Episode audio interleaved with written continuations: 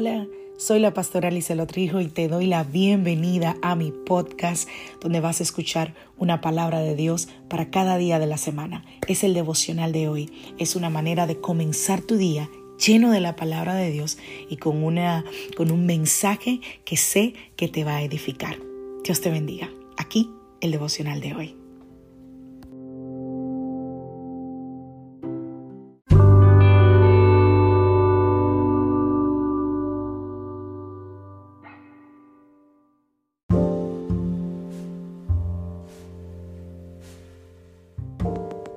Devocional del día de hoy. Tienes el espíritu correcto. Vamos a la palabra del Señor, Éxodos capítulo 13, a partir del verso 3 dice, entonces Moisés dijo a los israelitas, este es un día para recordar por siempre, es el día que salieron de Egipto donde eran esclavos. Hoy el Señor los sacó con la fuerza de su mano poderosa. Recuerden no comer nada que contenga levadura. Juan capítulo 10, versos 27, 28 y 29. Mis ovejas escuchan mi voz, yo las conozco y ellas me siguen. Les doy vida eterna y nunca perecerán. Nadie puede quitármelas porque mi Padre me las ha dado y Él es más poderoso que todos. Nadie puede quitarlas de la mano del Padre. Los salmos, los salmos que en su mayoría fueron escritos por David, son de gran enseñanza para nosotros, incluso emocionalmente hablando. No sé si lo conoces, pero la manera en que el salmista David en sus salmos habla, tú puedes leer su quebrantamiento, su, tristeza, su ansiedad, su angustia, cómo se siente en, en, ese lugar que él llegó a llamar el foso del el pozo, perdón, de la desesperación. Y quizás tú dirías, bueno, no lo había escuchado antes, ¿no? Porque el devocional tengo que muchas personas que me escuchan y muchos no son creyentes necesariamente.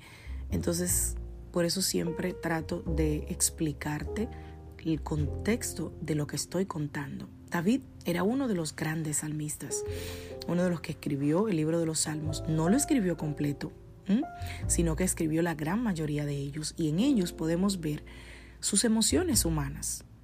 Podemos ver cómo él las normalizaba. Yo creo que todos nosotros necesitamos entender que son, eh, que esas condiciones humanas, esas emociones son normales. Todos podemos pasar por ese tipo de situaciones. Ahora, lo que me asombra de David era que David tenía un espíritu correcto. A pesar del dolor, que generaba cada una de esas situaciones por las que él pasaba, David siempre terminaba adorando y confiando en Dios. De manera personal, cada uno de nosotros probablemente hemos tenido que pasar por diferentes procesos emocionales para lograr entender lo que Dios puede hacer con cada uno de esos procesos.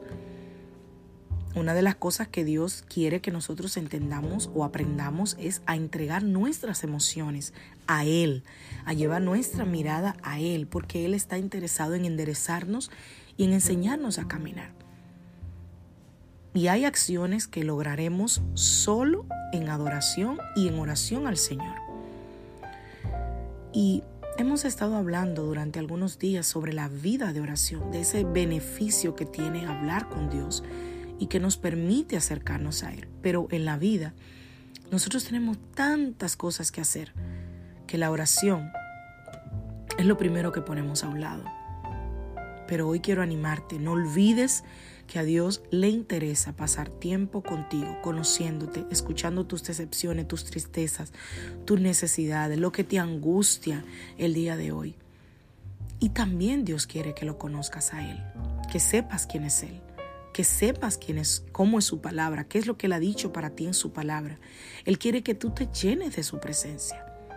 Y existen momentos en los que parece que una simple oración no va a cambiar nada. Yo lo sé, yo he estado ahí también, pero confía, confía y mantente ahí. Y tal vez tú estés en algún momento en que veas que tus problemas no se arreglan forzosamente en el mismo momento en que tú oras, pero en el cielo en el cielo, su mano poderosa se pone en movimiento para intervenir a tu favor. No te canses, permanece. Dios escuchó tu oración y su respuesta ya está en camino. Uno de los objetivos de la oración es conocer a Dios. Es que podamos nosotros decir, conozco a Dios. Mantener una relación con Él donde Él te conoce y tú le conoces a Él. Y la promesa de Juan 10, del 27 al 29, aún no termina porque Él nos dará vida eterna y no pereceremos. Y nadie nos arrebatará de su mano. O sea, no importa dónde estemos, no importa lo que estemos pasando, no importa cuál sea nuestro color de piel, nuestra estatura, nuestra religión, nuestra, eh, nuestro partido político, nadie nos arrebatará de la mano del Señor. Confiemos en Él, en lo que Él es, en lo que Él hace y mantente con el espíritu correcto. Que Dios te bendiga, que Dios te guarde. Soy la pastora Lisa Luz Rijo de la iglesia Casa de Su Presencia y deseo que tengas un feliz día.